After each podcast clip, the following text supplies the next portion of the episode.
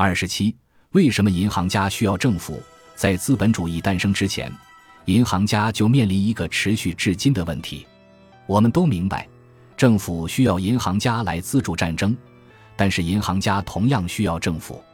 有钱人必定容易受到有枪的人的伤害，近代的商人也受制于政府的资产没收。即使在资本主义崛起以后，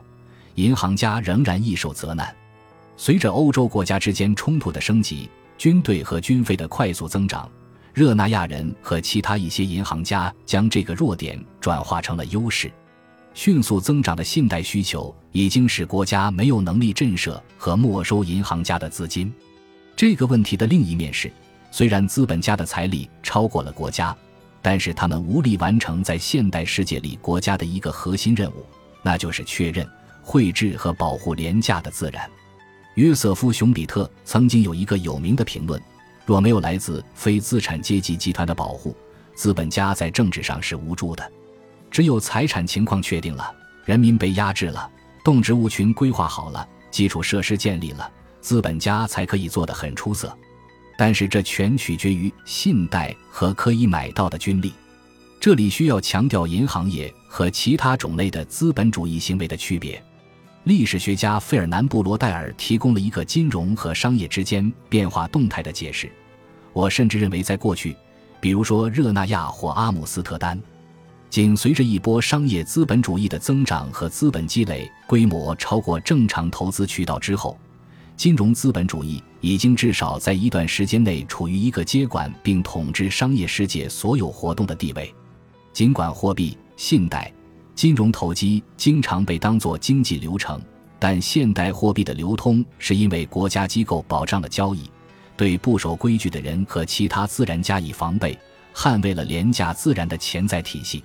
金融家需要欧洲的王国和法庭提供的所有正当保护。还额外需要政府许可，并拿政府作为幌子来创造新的支付方式。银行制造信贷，他们控制诸如金属、石油、房子、圣杯等资产，并把资产转化成更多的货币。只要这些新型的付款方式流通着，而且没有变现，它们就是净利润的潜在来源。但是，不管那种信贷是由圣杯支撑的热那亚购物，还是有不良抵押支撑的债务抵押证券，都需要有一种力量来支持、鼓励信贷，以确保后续的利润。因此，就出现了可靠的最后贷款人的角色，一般由国家银行担任，最近由国际货币基金组织充当。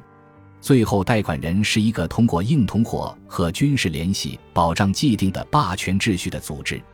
这是一个动态的体系，正如我们在本章开头提到的，世界货币和世界强权是紧紧纠缠在一起的。在经历了新边疆地区最开始的一阵生产活动以后，乔瓦尼·阿瑞吉认为收益回报开始减少，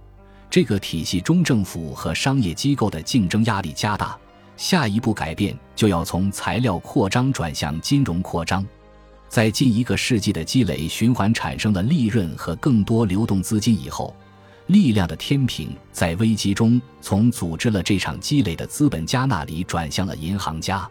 这曾经在热那亚、荷兰和大英帝国发生过，现在正在美国上演。但是，始于二十世纪八十年代的金融化时代有不同之处。之前重大的金融扩张都依靠帝国主义把盈利机遇拓展到廉价自然重要的新边疆里。最近爆发的对于公共用地、农民用地以及原住民用地的征用和私有化，都是伴随着侵占海洋甚至新的太空竞赛。金融市场的极度不稳定不仅证明了金融资本的统治力，也证明了它的弱点。在某种情况之下，对未来的赌注一定有回报。